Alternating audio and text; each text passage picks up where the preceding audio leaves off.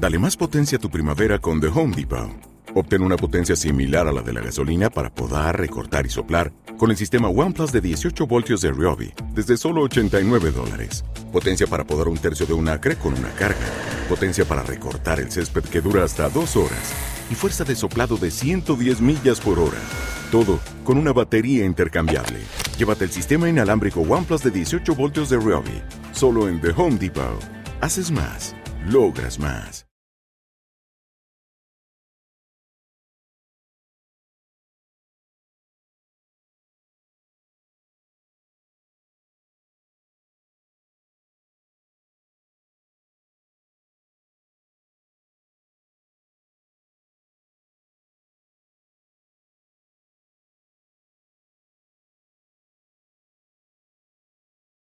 Bien, buenas tardes a todos, bienvenidos de nuevo amigos de la India.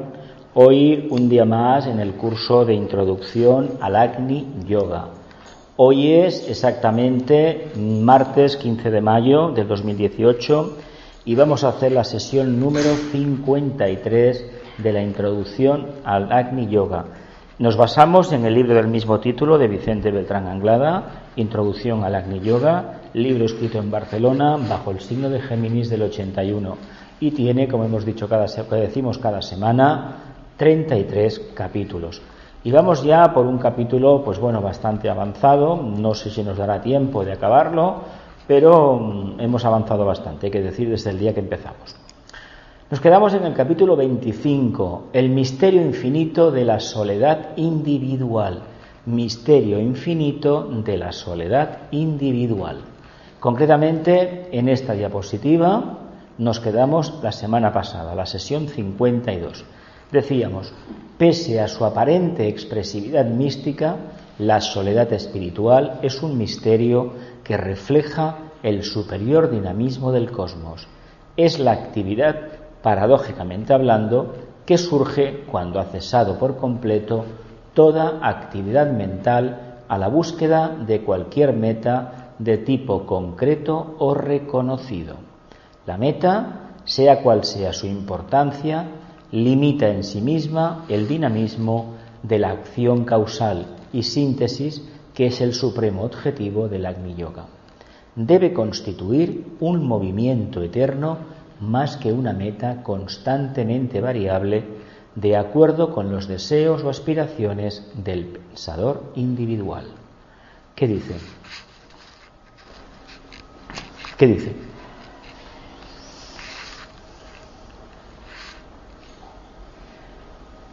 ¿Nada? Bueno, habla de, la soledad. De, la soledad.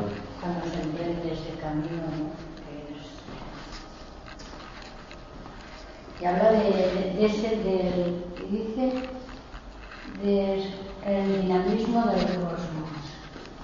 La verdad es que cuando a veces se ven imágenes del cosmos, no hace como una especie de ruido que parece silencio, parece, parece soledad, ¿no? Hace un ruido cuando se ven ciertas imágenes. Nos quiere dar a entender que tan no menciona que el silencio y la soledad son exactamente el dinamismo cósmico, que para ensanchar la conciencia, la soledad, el sentirse uno consigo mismo, es la condición sine qua non para que se produzca esa estabilización de la conciencia y esa expresión de la conciencia del arquetipo mayor.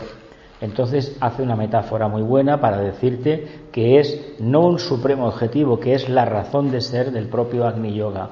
Un movimiento eterno más que una meta constantemente variable. Por lo tanto, lo que nos está diciendo es que la vivencia del Agni Yoga, el tema de la meta desaparece y lo que aparece es expresividad mística, soledad espiritual, cuando hacemos Agni Yoga nos asemejamos al trabajo y al comportamiento del logos, porque trabajamos, empezamos a trabajar con uno de los subplanos, el más denso del plano búdico, el séptimo, que es el que tenemos más cerca. Como lo tenemos más cerca, aceptamos, nos acercamos a ese punto de conciencia y ahí empezamos a ver la perfecta conurbación que hay, la perfecta interrelación que hay. Y eso que solamente es el séptimo. Imaginaos cuando si fuéramos un maestro estuviéramos en el primer subplano. Si estuviéramos en el primer subplano, tendríamos ya trabajo en el séptimo del plano átmico, como mínimo, como mínimo, por no decir el, sexto o el quinto. Pero bueno, nos quedamos ahí. Continúo. Dice, en las metas reconocidas se apoya fundamentalmente el libre albedrío humano, que dijimos en semanas pasadas que el libre albedrío no tiene nada que ver con la voluntad personal, es la expresión, la capacidad de expresión de la mónada. Por lo tanto, lo que los humanos llamamos libre albedrío es capricho puro y duro. ¿Sigo? Pero raras veces son una indicación de las trascendentes, trascendentes designios del ángel solar, del león alado, ¿no? Dice, podemos asegurar, por tanto, que el espíritu de síntesis debe hallarse profundamente introducido dentro de cualquier estado de soledad individual. Vamos a ver. No es lo mismo un problema psicológico que nos obliga a estar apartados de los demás porque tenemos una incapacidad de expresión o tenemos algún síndrome que la ciencia reconoce ya y tipifica, sino que la soledad interna espiritual es una condición y una necesidad para expresar el alma. No es lo mismo eso que ser un sujeto introvertido y parco en palabras.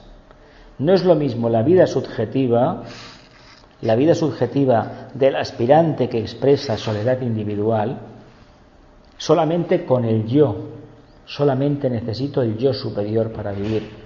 Esto es algo que hemos de tenerlo en cuenta porque se confunden los términos y se acaba metiendo en el saco a gente que tiene determinado tipo de comportamientos que ya la ciencia positiva juzga y determina, pero no tiene nada que ver con el Agni Yoga. Así que no confundamos nunca una persona callada y profundamente activa que está muy concernida en su servicio, en esa búsqueda del arquetipo a través de la vivencia de la soledad, porque además se puede interpretar como un karma para poder desarrollar la conciencia aún más rápido, porque el servicio así lo exige, que no hablar sea una persona apocada, callada, porque socialmente ciertos círculos pseudosociales y pseudoespirituales se dice que una persona, un discípulo tiene que ser de esa manera. Eso lo dice gente que tiene un, un sexto rayo y no tiene mucha inteligencia además. Pero bueno, es lo que hay en el mundo en estos momentos y es muy difícil que lo puedan entender. Pero la soledad de la que nos habla Vicente es diferente. ¿eh? Es diferente. ¿eh? El otro día que que hablábamos de libertad, de libertad mental o algo así, que dijimos que es cuando el hombre depende solo de, su yo superior. Ya sea el que provoca la natural aflicción ante la pérdida de cualquier ser querido o de los bienes materiales. Eso no es la soledad individual que necesitamos. Es otra. Es aquella que aun teniendo bienes materiales y estando rodeado de amistades, uno internamente está haciendo un trabajo. Pero es que todo esto hay que leerlo en la clave de la cuarta iniciación. Toda la expresión de Vicente sobre el Agni Yoga, incluso la de Roerich o la de Krishnamurti, hay que leerlas en la clave de la cuarta iniciación.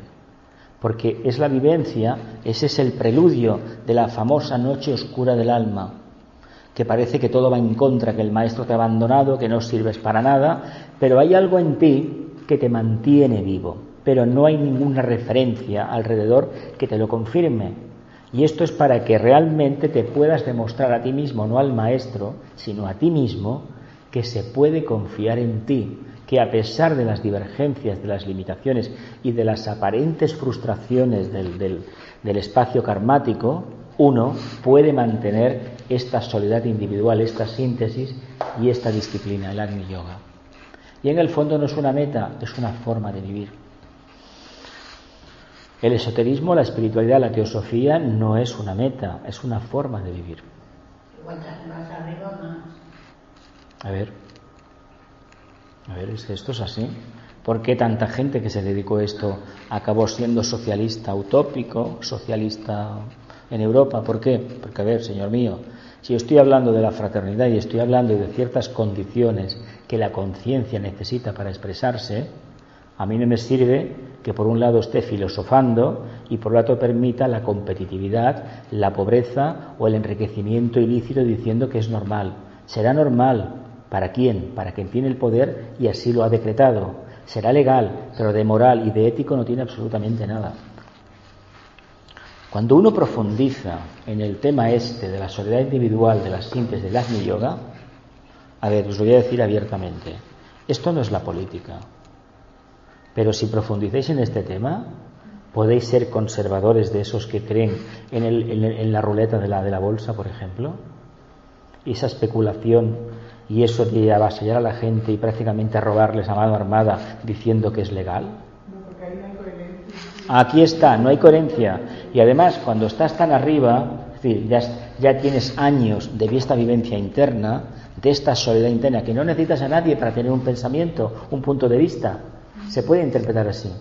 El ser humano, sabéis que no piensa, la conciencia de masa, ¿qué hace? ¿Y tú qué dices? ¿Y tú qué dices? No conoces esta gente en una reunión, una asamblea, dirigiendo, eh, analizando una posible huelga. A ver lo que digan los demás. ¿Qué significa eso? Pues que este postulado según tu nivel de conciencia, soledad individual, no lo vivencias, te da miedo. Porque uno, aunque se equivoque y se exprese mal, si tiene las cosas claras, no, estoy a favor por esto, por esto, por esto, estoy en contra por esto, por esto, por esto y por esto. ¿Vale? ¿De acuerdo? ¿De acuerdo? Pero el que no dice nada, o repite lo de otro, o me parece y repiten generalmente lo que han oído, por eso cuando habla la gente en televisión, estos que van, que les pagan por, sembrar opiniones, son muy pocos, tanto de la derecha, del centro, de la izquierda, política no económica, porque aquí según la cadena que te paga, así dices, porque ahí sabéis que hay algunos comentaristas que en una cadena dicen unas cosas y cuando van a otra, como allí son de otro aire, a mí esto no me parece coherente, pero bueno, eh, se ve que el estómago no tiene, no conoce ideologías. Quien vive la soledad individual es libre para pensar. Y aquí en España solamente he conocido unos pocos que sean libres a la hora de opinar. Y tenemos todavía uno, ya es muy mayor, fue un gran diputado, fue alcalde de una ciudad del sur, no digo más, sabéis quién es, y a este le importa bien poco decir lo que piensa. Y hay unos cuantos más, hay unos cuantos más, y en la izquierda y en la derecha igual, pero nada más, ¿eh? Nada más. Comparado con los 40 millones de ciudadanos de este país, poquísimos. ¿Qué quiere decir eso? Pues que todavía este proceso no se ha vivenciado bien. Continúo. Dice, la soledad en todo caso siempre es un misterio interior que se señala el camino de síntesis. Lo que hablábamos antes, con otras palabras. Queremos alcanzar cierto punto. La primera prueba que nos pone el sendero, no los sienes del karma, y nos la pone porque nosotros la reivindicamos, es estar en soledad. ¿Qué significa estar en soledad? ¿Me tengo que separar de la mujer y dejar a los hijos, por ejemplo, si tengo una familia? No, porque eso iría en contra de la ley del karma. Si tú tienes una familia, has de ser responsable de esa familia. La frase del Nazareno a sus apóstoles, déjalo todo y sígueme, no puede ir nunca en la línea de que quebranten la ley del karma. Hasta ahí podíamos llegar para un maestro. No se puede hacer eso. Ahora, deslígate de eso, porque eso cumple una función y aunque tú no estés hoy en tu casa, tu casa va a funcionar igual, ¿verdad? Pero esto hay gente que no lo entiende, ¿verdad que no? ¿Y qué hemos hecho con la línea del sexto rayo relacionada con esto? Lo mando todo al algarete, me voy a una montaña, me voy a un templo y renuncio a todo. No renunciamos a nada con esa actitud. ¿Sabéis por qué? Porque uno huye de la responsabilidad. Y un discípulo, un aspirante, un estudiante que quiera trabajar con el Agni Yoga, la prueba de fuego es la soledad individual, que se puede interpretar a nivel de vehículo, de físico emocional, mental y causal, porque da para mucho el tema.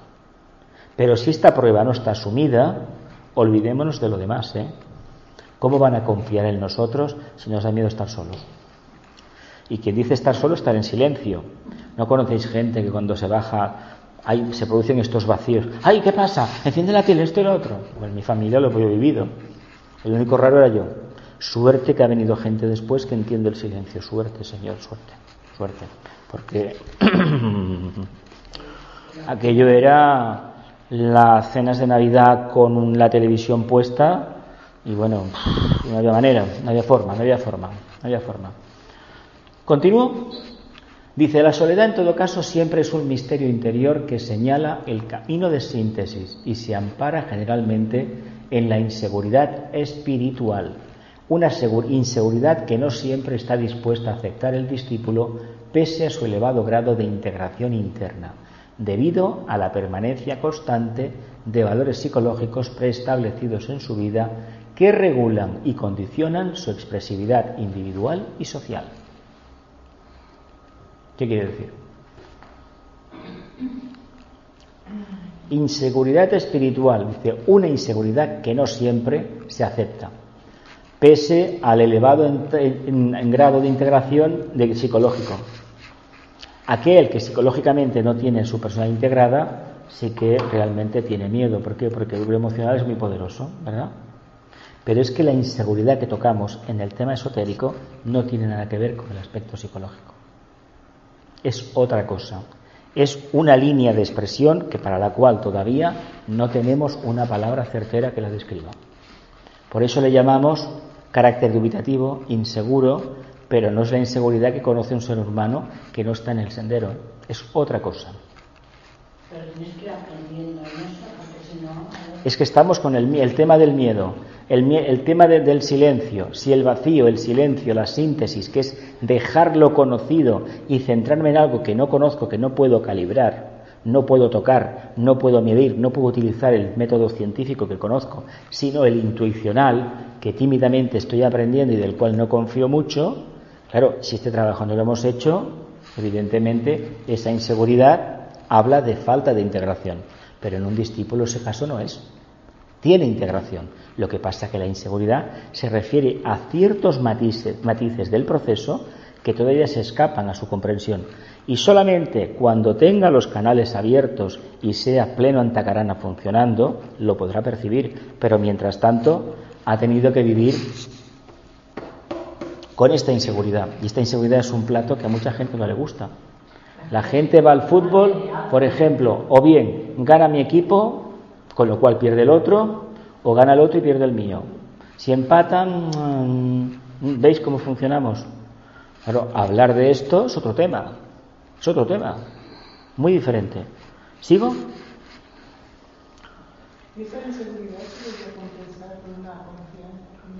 Es que esa inseguridad en el fondo no, es, no tiene nada que ver con, con lo que percibimos psicológicamente. No hay palabras para definir lo que es. Es decir, uno está en un estado de noche oscura, ¿no? Pero, ¿psicológicamente está mal? No, no está mal. Lo que sucede es que está contactando con lo que es en realidad, con la mónada. Y tiene que pasar esa prueba. Eso forma parte del periodo de la noche oscura del alma. Por eso he dicho que estos libros están escritos, este en concreto, en clave de cuarta iniciación. Por eso, suerte que hacemos, no se hace cada semana como debería, porque si no, cuando volvemos a hacer otra vez el alma la cualidad de la vida, habrá pasado mucho tiempo y nos desfasamos, ¿no? Pero bueno, pero que tengamos en cuenta que esto es calcado a la cuarta iniciación. De ahí que aquella experiencia que leíamos que del tibetano, Vicente lo presenta de una manera más amena tal vez, pero igual de rigurosa que el tibetano. Y eso es muy importante que veamos la relación. Él no tenía problema de inseguridades, faltaría más. Lo que sucede es que no sabía lo que habría. No lo sabía. Es que no lo sabe nadie. No te lo puede decir nadie porque te dejan solo en la tierra ardiente. Búscate el camino, tío. Esto es como el que acaba la carrera y le mandan a hacer un doctorado, ¿verdad? Consulta, el catedrático ya le ha dicho varios puntos. Consulta con varios y empieza a hacer tu trabajo, tu tesina, ¿no? La tesina, ¿no? Luego cuando la presentas y la prueban es tu tesis doctoral, ¿verdad que sí? Y ya eres un doctor, ¿no? Es un científico, una persona que ha experimentado algo, lo ha presentado y un consejo se lo ha avalado y lo ha puntuado, ¿verdad? Eso es la primera etapa. A ti te dan el título de doctor en filosofía, en ciencias, en lo que sea. Pero a partir de ahí, ese listón lo debes mantener. Ese doctorado equivaldría a lo mejor a una quinta iniciación, según como lo miremos. Sí, porque sería coger el arquetipo del ángel solar, del Prometeo, del Cristo cósmico y representarlo bien. Con la cuarta se representa bastante, pero no al 100%. Hablando paralelismos, ¿eh? no al pie de la letra, ¿eh? no lo toméis. ¿Continúo? No, es que hay mucho trabajo. Es que la dificultad del ser humano es, hemos aprendido a ser humanos. En la tercera dejamos de ser humanos y somos espirituales. En la segunda hemos dejado de ser humanos y al perder el miedo, psicológicamente estamos más centrados en la luz. ¿Por qué? Porque la mente empieza a controlar. En la tercera hay certeza mental, la luz dentro de la luz, ¿verdad? Y en la cuarta, ¿qué hay? Que a nivel intuicional ya nos defendemos bien, ya está la cosa aposentada, ¿verdad? Hay un contacto directo con sus planos inferiores del búdico, por lo tanto llega un momento que la atacarán allá afuera, ¿verdad? Esto lo hemos visto todos los prolegómenos de la cuarta. Evidentemente, una, un arat, ¿cómo puede estar un arat? ¿Por qué se les representa como personas solitarias, aparentemente misántropas, que no quieren contacto con los humanos, que están con... ¿Por qué la imagen del maestro se presenta siempre como un ser que vive aislado, el alquimista, que no tiene contacto habitual con los humanos? Aquí está la clave. Porque los que acudirían a consultarle buscan certezas. ¿Y la certeza a qué pertenece? al mundo de Maya, al mundo de los sentidos, al mundo del espejismo y de las ilusiones. En el camino espiritual, y más a estas alturas, una cuarta, una quinta, no hay nada seguro, solamente uno, lo que nos dijo muy bien nuestro amigo el sábado, Ramón, el bien prevalecerá. Evidentemente, cuando Cuando pasen los 311 millones, 40 mil millones de años que dura la manifestación del lobo solar. Mira por dónde. Sí, contando lo, que me manifiesto y el periodo de descanso. Claro, porque habrá cumplido su propósito, pero somos tan necios que nos pensamos que hoy quiero verlo. No, hoy no puede ser, es un espejismo. Un espejismo porque dentro de dos o tres horas se va la luz, ¿verdad? Y sin embargo el sol está ahí. Es la Tierra que se ha girado y no vemos y nos pensamos que el sol se ha ido. Es mentira. Por lo tanto, ellos este problema no lo tienen, porque son luz. De ahí que se diga que el cuerpo de un maestro no hace sombra. ¿Lo habéis oído esto, no? Porque traspasa la luz, lo irradia todo. Y de ahí que el simbolismo de la cruz, de, de la cruz crística sean dos brazos iguales. Tanto recibo, tanto doy. Nosotros no lo podemos hacer de ninguna manera. A ver, de ninguna. Todavía no. No ha llegado el momento.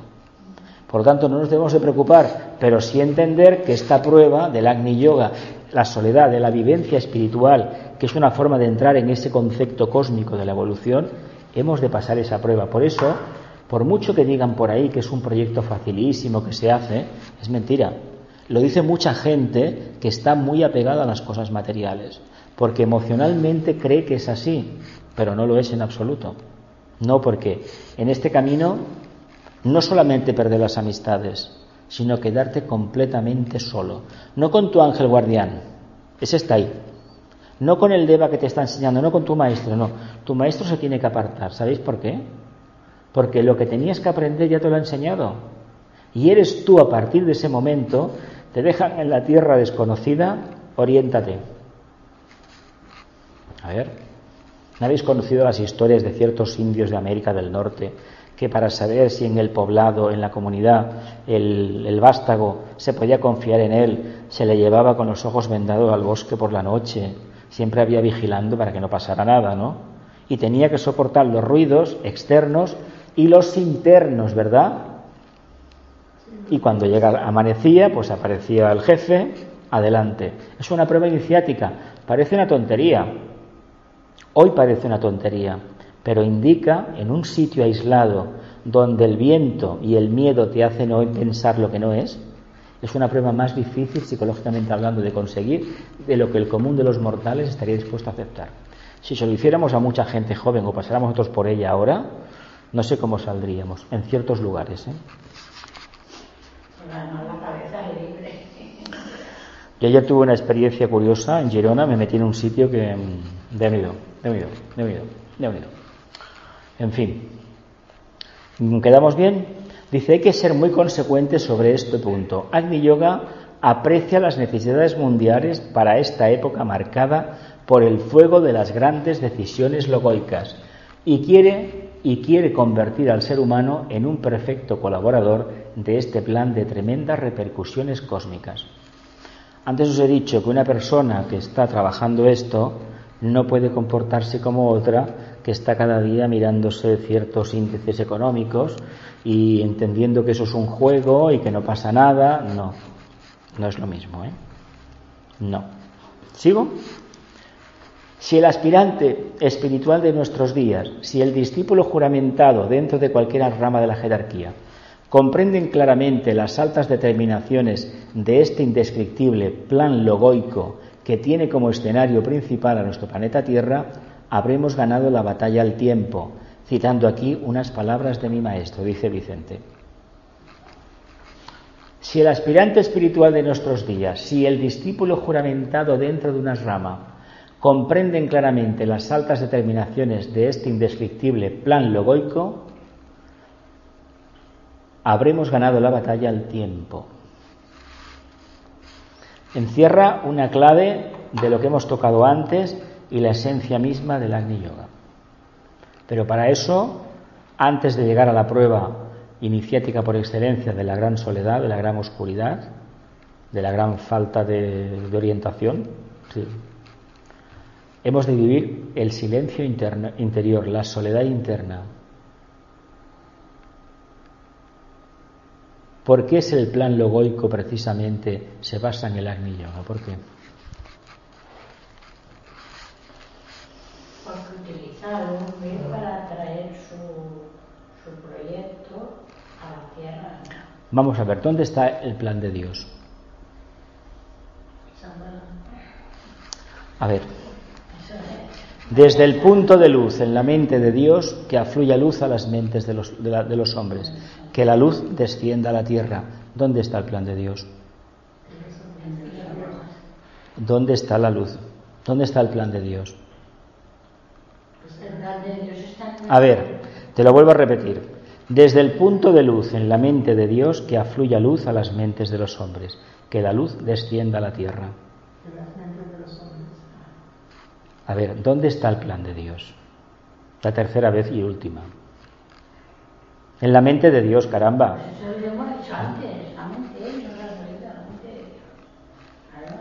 Hay tres partes. El amor en el corazón y el propósito los maestros conocen y sirven. Nosotros nada de nada. Todavía, todavía. ¿Cómo llegaremos a la comprensión del, del plan? A través de esa vivencia espiritual agnillóquica que es un contacto con la expresión del logos. El logos vive en esa inseguridad. ¿Sabéis por qué? Porque el logos, cuando decide encarnar, ya conoce el principio y el fin. Ojo porque nosotros hemos decidido el principio y la manera en cómo nos vamos a ir, ¿eh? como almas. Lástima que el agua del leteo nos borró la memoria. Lástima no, gracias, gracias. Porque así trabajamos de manera no condicionada. Nos dejamos llevar por nuestros gustos, ¿verdad? y no le podemos echar las culpas a nadie. Ah, mira lo que me he encontrado. Si viviéramos la vida atentos día a día, sabríamos muy bien, se dice en cierto momento de la evolución, el discípulo sabe cómo se va a ir. Condición sine qua non, silencio y perfecta observación cada día de lo que haces. Y al final la propia intuición personal te dice cuándo ha llegado el momento para irte. Y lo que probablemente te tocará trabajar en la próxima y también verás lo que sucedió en la anterior, aunque me imagino, no sé, pero igual en el día a día habéis podido ir columbrando un poquito lo que pasó en la anterior encarnación en cada uno de vosotros o de nosotros, ¿no? No en el detalle, ¿eh? sino generalmente hay una, una cualidad, un aspecto que estamos trabajando todavía porque en la anterior encarnación, bueno, pues sucedió lo que sucedió. Los seres humanos, la gran mayoría, la gran, una gran parte de la humanidad, está en las pruebas previas a la segunda iniciación. Que es muchísimo, ¿eh? muchísimo, ¿eh? muchísimo. ¿Sabéis lo que es no tener miedo? Y si se tiene, se controla. Es decir, básicamente es el mito de, del ave fénix, resurgir de tus propias cenizas. La gente habla mucho de esto, ¿Cuántas personas conocéis que realmente de sus propias cenizas resurgió? Pocas. Pocas. Cuando hemos estudiado el Bhagavad Gita, o por ejemplo la ciencia de las emociones, o los sermones del Buda, hay claves clarísimas para decir por qué te preocupas por algo que no tiene solución, algo que no puedes comprender. ¿Os acordáis aquella, aquella frase atribuida al Buda de una mujer que fue desesperada llorando, que hiciera algo porque su hijo acababa de morir? Le contesta, mira, sale a la calle, entra en las casas y pregunta, si no se ha muerto alguien. Ah, no, no, señor, eso no puede ser, a todo el mundo se le muere. Pues si a todo el mundo se le muere alguien, ¿por qué nos preocupamos del tema si forma parte de la existencia karmática? Mientras estemos en esa dicotomía, ¿creéis que esto funciona? No. Por lo tanto, hay que pasar por esa prueba, esa prueba como alma, inmolarse dónde? En el mundo emocional, ¿verdad? Integrarlo. Cuando nos damos cuenta que ese demonio que llevamos dentro somos nosotros y lo elevamos a la luz del alma, ¿qué pasa con la luz del alma? El alma lo fulmina, lo fulmina, ¿verdad? Pero hay que trabajar en niveles superiores, nunca desde dentro, nunca desde dentro. No se puede, te hundes más en el fango. Hola. Entonces hay que hacer ese trabajo. Ese trabajo es la previa de lo de la cuarta, ¿eh? es una octava inferior de la cuarta iniciación. Si eso no se vivencia, por eso es tan importante que el Agni Yoga se implemente en nosotros de manera natural, porque es la única herramienta, es la llave que abrirá todas las puertas. Inseguridad cero. El plan está en la mente de Dios, pero no es un memorándum escrito así. Esa es la llave que tenemos los humanos. Mira, un rollo de papiro, a ver, voy a extenderlo. Fijaos la cadena de mando que hay desde el logos planetario para que llegue a Shambhala. Hay un observador silencioso. Para mí, para mí es el logos de, de Saturno. ¿Por qué? Porque este planeta prácticamente Saturno, el que nos controla. Hay tres Budas internos, seres de una evolución increíble. Está Sanat Kumara en el centro, simbólico, y hay tres Budas de actividad. Representa la personalidad cósmica y la karmática, entre comillas, del logos planetario, ¿verdad que sí? Están los divinos contemplativos, los nirmanakayas, entre los Budas de actividad, los Budas se llaman Budas exotéricos, y la jerarquía planetaria, ¿verdad? Esos seres tienen una evolución, es decir, si algún día nos dan la quinta iniciación, igual nos tenemos que ir al, camino de ángeles solares o nos quedamos en el grupo de los divinos contemplativos, los nirmanakayas, ¿no? ¿Vale? ¿Quién sabe lo que es el plan de Dios? El plan de Dios no lo podemos conocer en tanto y en cuanto en la medida en que se va aplicando la coordenada espacio-tiempo y muy especialmente las energías de las constelaciones, de las estrellas, de los planetas, inciden en él.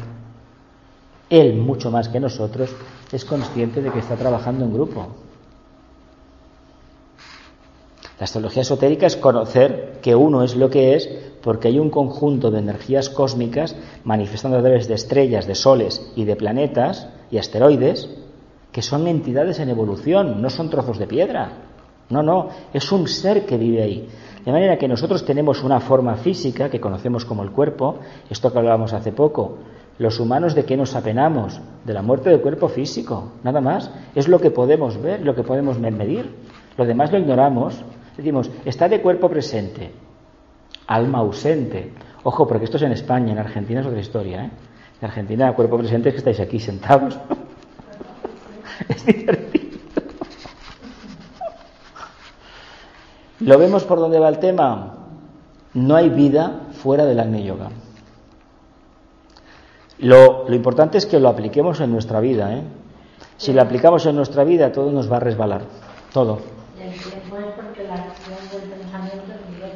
Claro, cuando necesites saber una cosa, con seguridad que lo sabré. Yo siempre os pongo el ejemplo. En enero contratamos el, crucero para agosto, ¿no? Buscamos toda la información, si hay que hacerse vacuna, se pone uno la vacuna cuando llegue. Ahora, ni se te ocurra pensar que vas a hacer una excursión, que te vas a poner allí en la cubierta tal a tomar el sol y, el, y la foto en el baile del comandante o la cena del comandante. Olvídate de todo eso. Eso no existe. Existe en tu mísera conciencia, vaya. Tú has dado un paso y dejas que que todo contribuya, ¿verdad? Pero no estás interfiriendo en ese paso. Pues el plan de Dios viene a ser algo parecido. ¿Por qué los humanos nos viene lo que no queremos? Porque en lugar de aceptar lo que nos viene, que es lo que necesitamos, lo queremos cambiar a nuestro gusto, ¿verdad que sí? Vamos a dar una pátina de pintura, ¿no? ¿Y qué hacemos? Provocamos desastres, ¿verdad que sí? ¿Hemos entendido cómo funcionan las energías en nosotros? ¿Qué chakra se potencia más? Pues el día que lo entendamos, entenderemos por qué hay guerras en el mundo. Por ejemplo, si la gente supiera que en los países hay ciudades que son chakras y tienen energías, entenderían por qué una ciudad tiene es así, la otra es asao, y por qué aquí pasó eso y aquí pasó lo otro. Eso nos llevaría a conocer el karma del país. Y es bien fácil. Escoger acontecimientos históricos, por eso siempre os digo, la historia, la historia, la historia, sé que no está de moda, ya sé que no estila. La gente dice que es letra muerta, no señor, es vivencia de presente. Lo que pasa es que la historia no la intentemos repetir, no hagamos una, una copia, no se puede, pero hay que sacar conclusiones porque cada cambio ha sido una energía, un rayo que ha ido entrando. ¿Sigo? Dice, se llegan a ser comprendidas las finalidades, las finalidades augustas de las altas determinaciones cósmicas para nuestro planeta, el cuarto dentro de una cadena de mundos hermanos dentro del sistema solar y por tanto el centro infinito de las incomprensibles actividades de nuestro Dios planetario con respecto a la humanidad ocurrirán grandes cosas en nuestro mundo. Pues os decía, ¿dónde está el plan de Dios? en el día a día se está manifestando el plan de Dios. No es que esté guardado en Shambhala y una carpeta con siete, siete sellos de lacre, ¿no? Como se dice, los siete sellos, no. Eso está ahí. Somos nosotros sus agentes, pero para eso la vivencia del Agni Yoga tiene que ser total, porque si no, no podemos, no podemos captar intuitivamente. Si lo hacemos con la mente, ¿qué sale? ¿Creéis que tenemos la mente iluminada o la mente taurina? Yo diría más bien la mente escorpiniana, un poco perversa también. Aquello que le den su merecido, que lo torturen, pero lo torturen ¿por qué? Vamos a ver. O si no, cuando lo maten, que descuarticen su cadáver, eso es muy escorpiniano. Y dices, pero ¿y esto por qué? Vamos a ver. ¿No te basta ya que lo hayan matado? No, no, tiene que sufrir. Tiene que sufrir. Pero, ¿qué cabeza tenemos? ¿Veis para lo que sirve el deseo? Sí, ¿no? ¿Por qué no le damos la vuelta al deseo y lo convertimos en aspiración y llegamos al plano búdico? ¿Mm? Sería fácil, ¿no?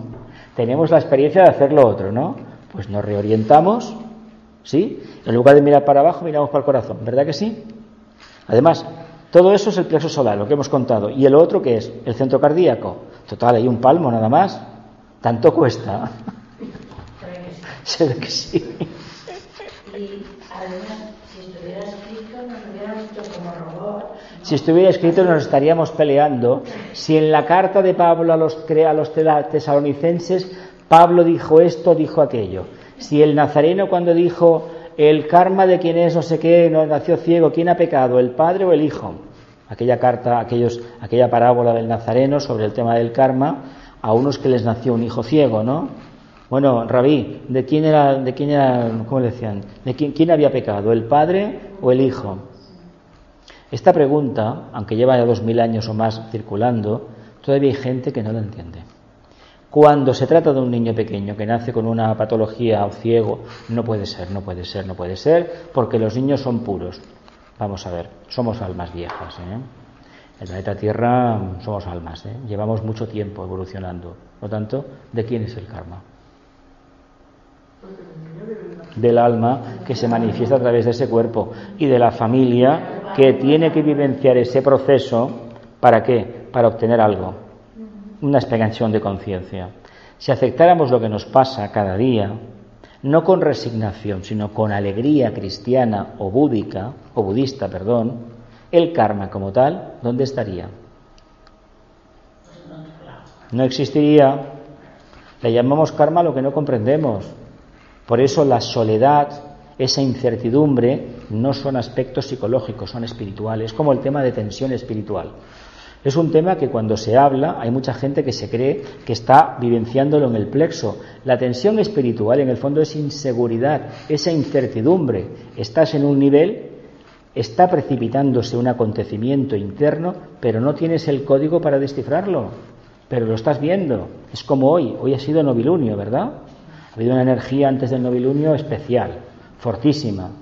Pues hay gente que no, otros ven un tema de dolor de cabeza, pero eso forma parte del maya planetario, nada más. El maya planetario es eso. Cuando somos tan sensibles a estas energías, tenemos un problema de maya etérico, hipersensibilidad. No todo el mundo lo registra, por eso todo aquel que se encamine al desarrollo, al trabajo del Agni Yoga, que sepa que se va a hipersensibilizar, ¿verdad que sí? sino de que a mí no me sirve una persona que está en el camino que lleva años y llega una luna, una luna llena y dice que no siente nada y que no ve nada. Lo digo que alguna cosa no hacemos bien, ¿eh? o no hemos hecho alguna cosa bien, porque es bastante normal, bastante habitual, no todas las lunas, por supuesto, pero las tres grandes, cuesta creer que en una, en una vez no te pasará algo, en el sentido de, caramba, está sucediendo algo, a no ser que en lugar de vivir donde hay que vivir, estemos viviendo en otro sitio, en la personalidad. Por lo tanto, ni chicha ni limonada. Eso es otro tema. Claro que va, que pasa, claro que pasa. Pero si tú has meditado tal y como el tibetano ha enseñado, eh, será, vamos, hay que hacerlo rematadamente mal, mal, mal, mal, para no tener un mínimo contacto y sobre todo algo que te sobrepase y que muchísimas veces no, no puedes ni racionalizar ni explicar, ni explicar, porque son símbolos, son situaciones un poco complejas para ti, a lo mejor es la primera vez, pero sigue profundizando en el Agni Yoga, que quiere decir sigue manteniendo el silencio y la divina indiferencia. Divina indiferencia, que significa estar lo más elevado posible, saber que estoy aquí, pero no identificarse con el karma, sobre todo con todo lo, todo lo banal. Pero si perdemos el tiempo sufriendo porque fulanito se le ha muerto un hijo, el otro le han robado el coche, pero vamos a ver, ¿nos vamos a ocupar el día que nos pase a nosotros? Porque si a fulanito se le ha muerto el hijo, ¿no será que tenemos miedo de que el nuestro también se acabe cayendo por un barranco, se caiga una tapadera de la alcantarilla y se lo lleve el agua? ¿Verdad que sí? Es miedo lo que tenemos, nada más. Por si nos pasa a nosotros, no por solidaridad con el otro. Es mentira. Somos unos profundos egoístas. Es como cuando uno va al tanatorio, un entierro. Ay, pobrecito, pobrecito. ¿No será que tienes miedo de quedarte tú en esa situación? En fin, es para reflexionar. Por lo tanto, si sabemos a lo que nos enfrentamos, bien. Y si no sabemos muy bien a lo que nos enfrentamos, el tema del Agni Yoga, repensémoslo bien. ¿eh? ¿Sí? Pero si lo empezamos es porque el alma está detrás. Y no debemos traicionarnos entonces. ¿eh? Voy. Dice, voy a señalar, señalarles brevemente y en orden a su importancia. Estábamos hablando de que eran de los, de los... Dice, vamos a ver. Si llegan a ser comprendidas las finalidades augustas de las altas determinaciones cósmicas para nuestro planeta, el cuarto planeta dentro de una cadena de mundos hermanos, dentro del sistema solar y por tanto el centro infinito de las incomprensibles actividades de nuestro Dios planetario con respecto a la humanidad, ocurrirán grandes cosas en nuestro mundo. Voy a señalarlas brevemente y en orden a su importancia. Primera, se evitará la tercera guerra mundial. Yo estoy muy contento, entre comillas, porque cuando se acercó Wesak en Corea del Norte y Corea del Sur hubo un acto simbólico que ya dio por finalizado la Segunda Guerra Mundial, porque la de Corea y Vietnam fueron un colorario de aquella guerra, ¿no? Y preocupado al mismo tiempo, porque aquí, a tres horas de avión de aquí, en Palestina, pues estamos igual. Palestina es el plexo solar de la humanidad. Además, la decisión de ese señor de allí de, América hacer un trabajo en un sitio y incentivar el conflicto en otro indica precisamente el carácter personal del ser humano, ¿no? Estoy con Dios y estoy con, con lo otro, ¿no? Dios y lo otro son lo mismo, ¿eh? Es la percepción que tenemos los humanos.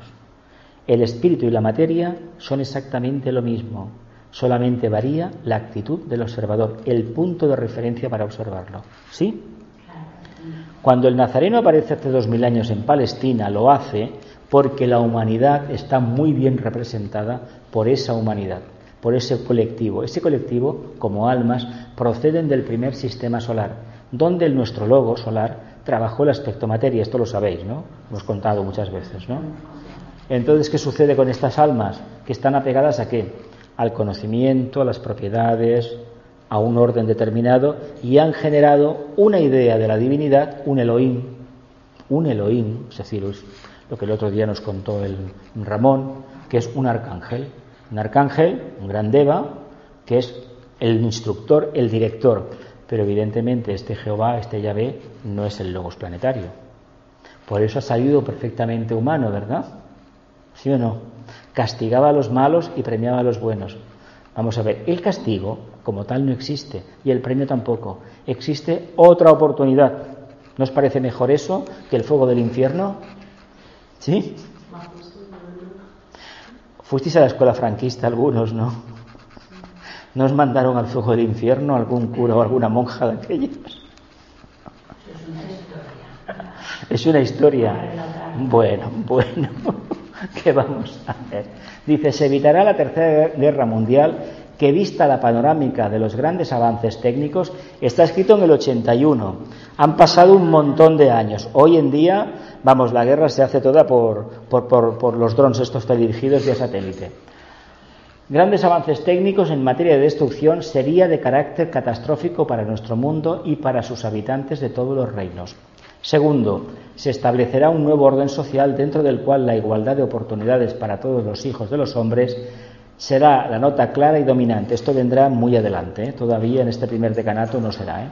Se descubrirán nuevas fuentes de energía, creo que están, están descubiertas, que reemplazarán a los antiguos sistemas de producción tales como el carbón, el petróleo, el gas, etcétera, cesando con ello la espantosa lucha de tipo económico entre las naciones cuyo suelo se haya enriquecido por aquellas, aquellos antiguos sistemas. Eso es cierto. Fijaos los intereses que hay para que en Palestina y en el cercano Oriente no haya estabilidad política. La única democracia que funciona y funciona bien para unos, para otros no, es el Estado de Israel, que es una teocracia, lo sabéis, ¿no? Hay un postulado, hay un grupo de rabinos que, bueno, en la sombra y no la sombra dirigen el cotarro, ¿verdad que sí? ¿Y por qué criticamos a la República Islámica, que también es otra teocracia? Porque no mandan nos damos cuenta de la historia en que consiste. Si en esa zona no hubiera petróleo, ¿creéis que se hubiera matado a alguien por ella? Pues ya está. Por eso tiene que salir esa, esa, esa, fuente de energía nueva. Pero no la han sacado todavía porque si quieren seguir matando a los seres humanos. ¿Cómo? Con la contaminación. Continúo. Dice, la energía atómica será eficazmente controlada y aprovechada para disponer de energía más pura y menos tóxica y de la más alta potencia en las actividades industriales de nuestro mundo. Parece ser que, bueno que se aventura de vez en cuando una producción. Se habló mucho de la fusión nuclear, fusión, hidrógeno. De momento no se han hecho más que pruebas en laboratorios, no se ha hecho nada más. Hay proyectos internacionales, pero valen tanto y seguramente que hay otro método que aparecerá el día que menos lo esperemos que será relativamente económico y sería lo bueno que tuviera licencia Creative Commons. Es decir, una patente para todo el mundo, como por ejemplo el señor que inventó los rayos X, lo sabéis, ¿no? Cedió la patente para que todo el mundo se beneficiara, para que todo el mundo le pudiera. Luego los rayos X, aquellos que inventó él no son exactamente los mismos, ¿eh? Ha cambiado mucho, aquello te quemaba mucho por dentro. Pero fijaos lo que hay cuando hay un científico, una mente de quinto rayo que ha visto la luz, ¿Creéis que quiere algo para sí mismo? No, que se beneficie todo el mundo. Eso es chapó, ¿verdad? Por la ciencia han habido muchísimos, muchísimos, muchísimos. Eso es amor a la humanidad. Claro que lo tiene cuando han llegado a un punto elevado. ¿eh? Si es un maniático del orden y de la limpieza, pues mm, vamos. Dice, por efecto de ello la humanidad dispondrá de más tiempo libre para dedicarlo a empresas de carácter cultural y de atención especial al ser interno. Mirad, una pregunta que os voy a formular. ¿Creéis que si estas preguntas, estas, estas, estas definiciones que da Vicente de lo que serán la, la humanidad, realmente se hubieran llevado a cabo, ¿tendríamos a nuestros seres queridos en residencias de ancianos para que se mueran y no den lata, lata en casa? ¿O en nuestro entorno? Fijaos una cosa, cuando en el siglo XVII, XVIII, en la época previa a la Revolución Francesa, empezó a surgir el socialismo utópico. ¿Sabéis lo que es el socialismo utópico? Gente que quería volver a la, a la, a la filosofía antigua de vivir en comunidades, en contacto con la naturaleza. Es el espíritu de la ilustración, una corriente que, bueno, que después dio a los partidos socialistas y origen y a, los, a todo esto. Desde el punto de vista de la colectividad, de, la, de las comunas, una forma de trabajar en contacto ser humano con ser humano Sabéis que el capitalismo se ha caracterizado por dinamitar ese proceso. Quieren solamente individualidades. ¿Por qué? Porque las individualidades, sabéis que les pesa el bolsillo el plexo, ¿verdad? Y son más fáciles de manipular. Cuando es un grupo, no. Por eso los cristianos fueron perseguidos por el Imperio Romano, hasta que consiguieron impregnarse de esta doctrina y los propios emperadores se coronaron por lo menos como obispos, ¿verdad que sí? Adoptaron la, la religión del imperio, con lo cual le dieron un golpe mortal a la doctrina. Pero bueno, eso es un tema aparte. Por eso nos ha llegado lo que nos ha llegado, que era la forma de del imperio romano, pero no de lo que tenía que haber sido la iglesia. Pero eso es otro tema. Imaginaos por un momento que tenemos energía, energía toda la que queramos y más. ¿Para qué te vas a preocupar de más? Si tú cada día tendría, ¿qué tendríamos que pagar? Pues el mantenimiento y el transporte de la energía, ¿no? Eso nos daría más tiempo libre, pero ¿para qué? Porque si es para competir y ganar más, imaginaos una, eso que se habla ahora de una renta básica a nivel europeo, eh, ahora nos suena chino, pero no olvidemos que la tecnología, él no lo pone aquí, las máquinas van a sustituir el trabajo. ¿Qué hacemos con la gente? Soluciones eugenésicas tipo nazis, ni hablar, ¿eh? ni hablar. ¿Qué hacemos con la gente? ¿Os lo habéis parado a pensar? ¿O no?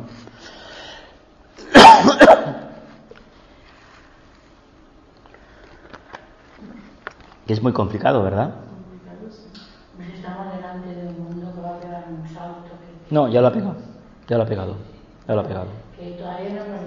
Yo puedo decir de cuando empecé con internet con 10 megas y de subida eran 500 kilobaudios y ahora con 100, francamente un vídeo de 5 gigas, cuando te das cuenta, en 4 o 5 minutos lo sube. 6 minutos, 8.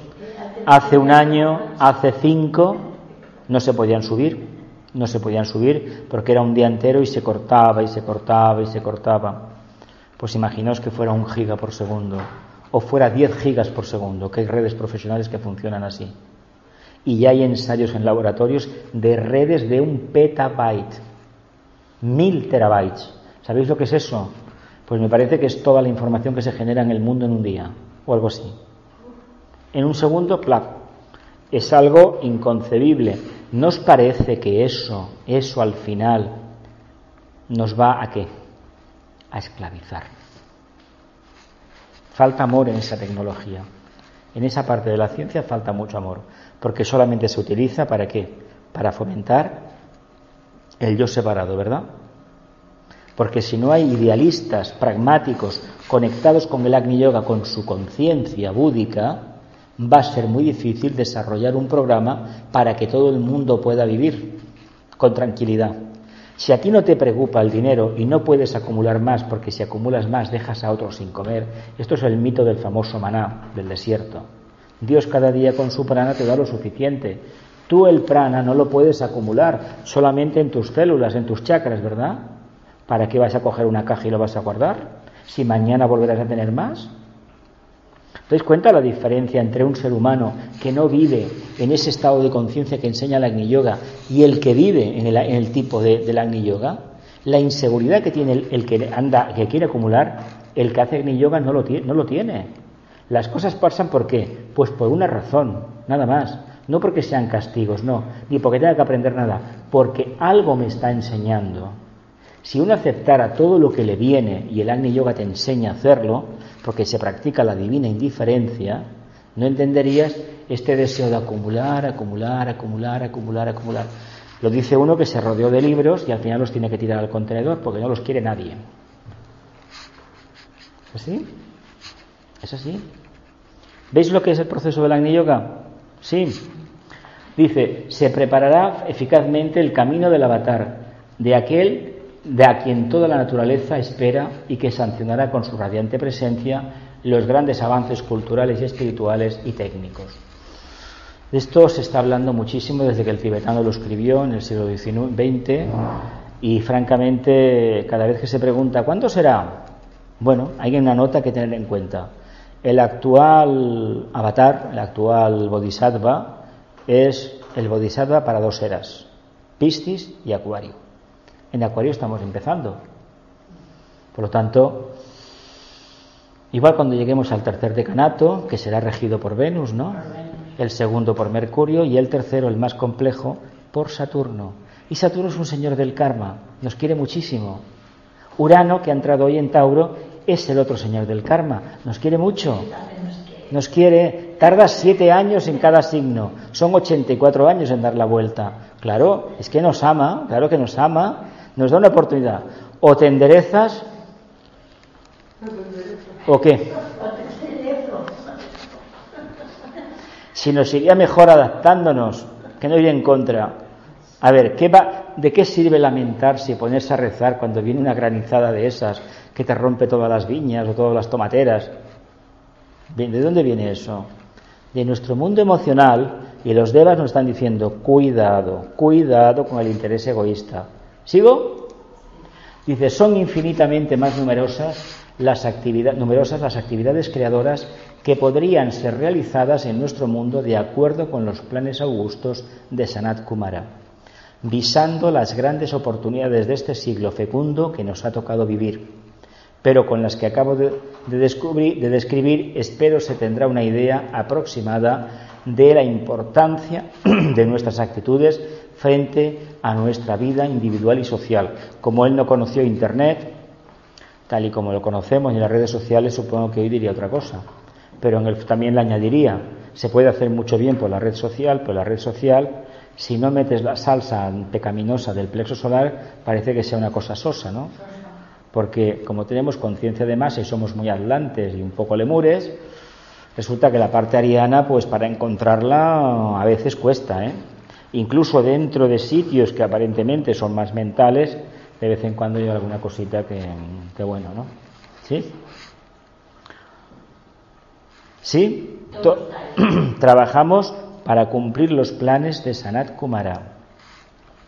Dice, las líneas serenas de la acción del Agni Yoga, que prevén intuitivamente las grandes determinaciones cósmicas y tratan de investigar en las amplísimas avenidas del futuro de la raza humana, son claras y sencillas, tan sencillas y tan claras que sólo serán comprendidas y aceptadas por aquellos cuyas mentes sean muy flexibles y adaptables.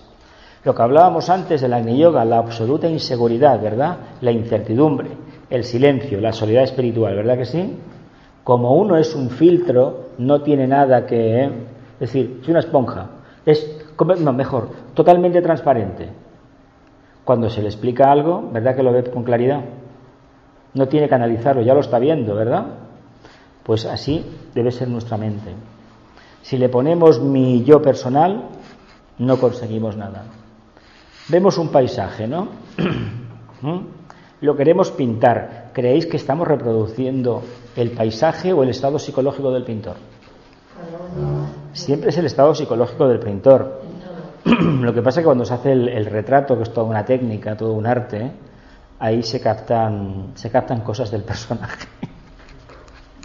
se captan, por ejemplo, hay cuadros de la historia de nuestro país eh, que una vez pusimos aquí, me parece, o en otro sitio sobre la historia de nuestro país. Eh, la familia de Carlos IV de Goya, mm, bueno, es mirar los cuadros y veremos muy bien cómo... Mm, y eso que eran pintores de cámara, con lo cual hicieron lo posible por, por retratar bien al jefe, al que pagaba, ¿no?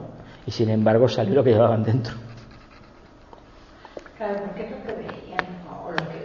No había fotografía, no había teléfonos móviles había que enviar un cuadro que luego lo copiaban infinitum, porque claro, ¿cómo es el emperador que está a mil kilómetros? ¡Oh, qué hermosa! ¡Uy, qué no sé qué! Todo mentira. Luego cuando los veían, años después, esto no se parece en nada. ¿Continúo? Dice, hay que intentar vivir este proceso magnificente que tiene lugar en nuestro planeta, simplificando al máximo nuestra mente y reduciendo en todos momentos la intensidad del fuego del deseo en nuestro ánimo. Habrá que vivir, pues, muy atentamente, observando todo cuanto ocurre dentro y fuera de nosotros con una expectación especial y con una gran serenidad, tal como nos decía hace muy poco el maestro en el ashram, visando la panorámica de la nueva era. El único cuidado del discípulo es vivir muy atento, apercibido ante el tremendo alud de las circunstancias kármicas abatidas sobre el planeta por efecto de una invocación incomprensible por parte del Señor del mundo, de extraordinarias energías cósmicas. ¿Qué nos dice aquí Vicente al final? ¿Quién ha generado la turbulencia en el planeta? ¿El karma del planeta o el logos planetario que nos está poniendo en cintura? Nosotros, por mucho que invoquemos, me parece que igual, igual llegamos a los oídos de algún deva burlón y ya nos podemos preparar. Si somos, por ejemplo, de una orden determinada, una religión organizada, igual vemos a, Santa, algún santo especial de la iglesia levitando por la casa. Uy, mira, soy, soy espiritualísimo, ¿no? Tengo contacto con, con los santos. Nada de la verdad, nada de eso es verdad, nada. No puede ser. Nosotros respondemos a su invocación con la gran invocación y con la meditación y muy especialmente viviendo atentos y apercibidos en toda nuestra vida, cada día. Cada día es un examen, cada día es una oportunidad para practicar Agni Yoga. ¿Sigo? Dice, tal es el inicio de la, de la actividad psicológica que yo denomino, dice Vicente, serena expectación, a partir de la cual la voluntad divina que gobierna el conjunto de la naturaleza establece contacto con el corazón del discípulo llenándolo de fuego y de decisión. Agni Yoga, por tanto, y visto muy esotéricamente, es un supremo acto de sumisión, un dejarse moldear por el alfarero divino de la conciencia superior. La significación profunda de esta afirmación es muy simple. Entraña, sin embargo, las dificultades de la acción, una acción que ha de barrer por completo del corazón del discípulo todas las seguridades materiales y espirituales acumuladas allí en el correr de los siglos. En estas mm, siete ocho líneas resume muy bien lo que es el Agni Yoga, ¿verdad? Inseguridad. Empezamos hablando de que de incertidumbre, ¿verdad? Soledad espiritual, ¿verdad que sí? Hemos hablado en la diapositiva anterior de que serena expectación, vivir totalmente apercibidos. y hablamos de esa experiencia de que el fuego llena el corazón del discípulo, llenándolo con el fuego de la decisión, decisión, determinación. Eso es Agni Yoga. Dice, visto esotéricamente, es un supremo acto de sumisión. Un dejarse moldear por quién? ¿Por la mente de quién? Que en el fondo, como somos, un, somos una chispa divina, estamos dentro de la, de la, esencia y tenemos a nuestro patrón, a nuestro, a nuestro mentor espiritual que brota del corazón del sol, por partida doble, estamos guiados por el logos, ¿no? ¿Sí o no? Entonces, ¿qué es vivenciar este proyecto? Pues ponernos poquito a poquito a la altura del ángel solar. ¿Sí? ¿Sí o no?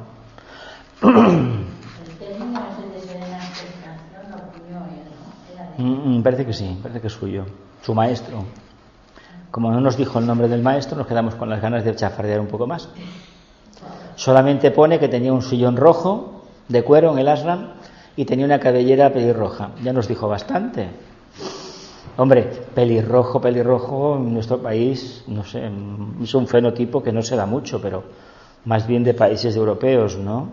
Holanda, los nórdicos, Alemania, pero no parece como muy latino, ¿verdad que no? Pero quién sabe. Es que nos quedamos con las ganas de conocer el nombre, no la dirección, porque no vamos a ir a importunarle, pero cuando uno hablaba con tanto misterio, escuchaba yo aquí en Amigos de la India que había un libro póstumo que no podía salir, pensando, ¿qué vendrá? Sí, lo que dice es bueno, pero yo me esperaba más. Me esperaba, sobre todo, alguna explicación de su proceso, no con, con detalles personales, sino algo más de lo que puso, pero es igual, no pasa nada sí que dijo una cosa muy importante. Cuando lo mandan a la guerra, cuando lo mandan a la guerra, ya le están diciendo, no lo pone, te juegas la iniciación, pero ya sabes lo que te toca. Si no vas al frente de batalla, no, no solo dicen así, no lo dice así, ¿eh?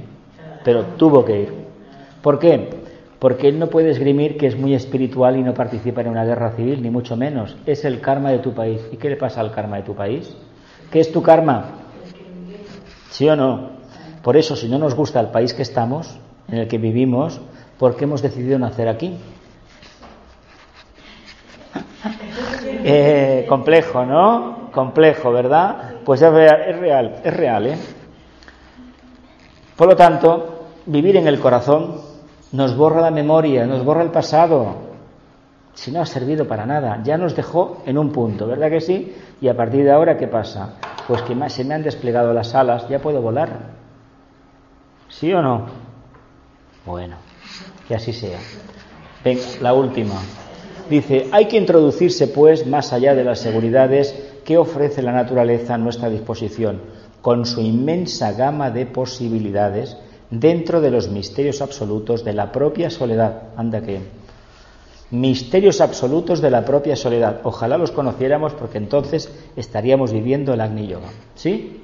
Dice, hay que abandonar incluso, si es que ello puede ser debidamente comprendido de parte del aspirante espiritual, las seguridades espirituales que ofrece la línea de luz del antacarana. Eso es cierto, hay que quemar el antacarana. Porque lo hemos construido con materia manásica, ¿verdad? Y resulta que vamos a dejar de ser manásicos. Seremos búdicos. Un poquito, ¿verdad que sí? Conciencia intuitiva, conciencia búdica. No vale el antacarana, hay que quemarlo. ¿Cómo lo vamos a quemar?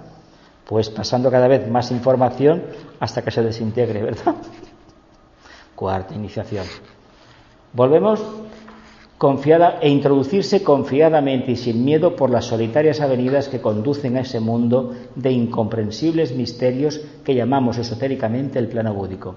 Insondables avenidas, es decir, ¿qué significa una insondable avenida? Pues un camino desconocido. ¿Dónde está ese camino? Está, pero tú no lo ves. Y en la medida que estés atento, verás el camino. Si te dedicas a buscarlo con los sentidos, te perderás. ¿Lo vemos? Cada vez parece más esotérico. Es que llevamos dos años ya, dos años ya con el tema. Sería interesante repetirlo dentro de tres años, a ver qué conclusiones se sacan. ¿eh? ¿Sí? ¿Sigo? Dice, esta actividad suprema de la conciencia se la puede denominar con justicia misterio de soledad, siendo la soledad aceptada por parte del discípulo la línea segura que lleva su alma a las altas cimas de la iniciación. ¿Qué nos está diciendo? Con el Raja Yoga te enseñamos que utilizando la mente llegabas al alma y a partir de ahí empezabas a caminar solo, ¿verdad? ¿Mm? Y poco a poco, profundizando en ese silencio, en esa contemplación, alcanzaste con el tiempo el plano búdico, ¿verdad que sí? Mientras vivas y comprendas y practiques el misterio de la soledad, es decir, yo, la conciencia superior, ¿verdad que sí? La tríada espiritual, el átomo búdico permanente, yo, hijo de Dios, no necesito absolutamente nada más, ¿verdad que sí? Si necesito algo para comer, tendré que buscarme un trabajo, ¿verdad? Eso ya ni hay que pensarlo. Pero mientras tanto estaré viviendo que misterio de la soledad. ¿Lo entendemos? ¿Seguro? Ahora, tiene que ser complicado vivir aquí abajo con todo eso. A ver, era una personalidad mm, como era, Krishnamurti tampoco era un poquito también, yo he oído cosas de él, y a ver, tenía sus, sus momentos. Y él era muy sensible, había momentos que estaba mm, muy tocado, ¿eh? Muy tocado, muy tocado. Pero bueno, eh, ¿nos han regalado algo en esta vida? A mí me parece que no, ¿eh? Los Reyes Magos nunca me trajeron nada. No sé ni para qué escribía las cartas sabiendo que no existían, pero bueno, mira. De ahí la importancia que le asigna el Agni Yoga a la serena expectación. Pues esta doble interacción de atención y serenidad frente a todos los hechos de la vida introducen el alma por las sendas solitarias que conducen a lo eterno dentro de la propia majestad del ser. Pero más que nos regalan unas palabritas que... Nos regala un verbo muy florido, muy sugerente, muy en la línea filosófica, mucho, muchísima expresión de analogía, mucha interrelación, un lenguaje muy socrático, mucha comparación. Belleza, algunos momentos podría ser catalogado como muy, no sé, como rebuscado, almibarado, pero no, llega directo, llega directo. Llega directo porque... No pero para algunas... A ver, a mí, a mí me sobran tantas metáforas, así te lo digo. Pero a veces es como un majestuoso. Claro, lo es, lo tienes. Lo tienes muy rimbombante. Y utiliza, por eso os contábamos hace, hace meses, que utilizo esta técnica para atrapar a un montón de conciencias orientadas todavía en el plexo. No les dijo, no, déjalo, no, no, sigue ahí, pero busca más el silencio, porque el silencio es la clave. De hecho, los místicos que han llegado al corazón es a través del silencio, no tanto de la aspiración, ¿eh? ni de la devoción, ni de machacarse la cabeza con mantras y, oraciones. Es el silencio lo que te da, lo que te abre la puerta. Si estás mirando hacia arriba, si miras hacia abajo, te abre la puerta de abajo. ¿eh? Y la puerta de abajo mejor no ni, mencionarla, no existe, ¿eh? no existe. No existe porque es una puerta muy curiosa. El día que tengáis que tener una experiencia, se os va a abrir delante y se va a aparentar como la puerta que conduce al mundo superior. Y es mentira. ¿eh? Y mucho más de lo que se puede llegar a decir. Nos quedamos aquí. ¿Alguna preguntita y nos vamos? En la número 12. más que nada porque la voz hoy me va, me va fatal. ¿Alguna pregunta más? ¿No? Sí, una pregunta que antes has dicho. En este avatar, el Cristo, dos eras, pero una era cuánto tiempo dura? 2160 años. Pero entonces en la primera era coincidió con Buda. Porque no, no coincidió con Buda. no, no, no, no. Buda estuvo 500 años antes de Jesús. No, es que él, él es el, él es el, él es Pistis. Él entra en la, el área de Pistis. Ah, yo he leído que Buda estuvo 500 años sí, antes Jesús. claro. ¿Y? Pero Cristo entró en la era de Piscis. Bueno, Cristo Jesús. Ah, bueno, que claro, cuando claro. pasaron 500 años y ya entró en la era de Piscis. Claro, claro, claro. Pero fue muy poca, pocos años. Teniendo en cuenta que Aries estuvo por el medio. Él apareció en Aries, ¿no? no bueno, en comparación hay pocos años. A ver, mmm, ¿cómo las contamos? ¿Mm?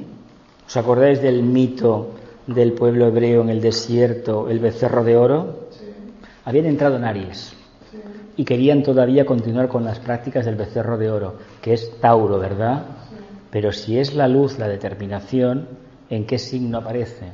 ¿En qué era era? ¿Qué era? Sería en el periodo, en el mes de mayo, Tauro, en ese periodo de Tauro, pero la anterior era esta, ¿cuál era?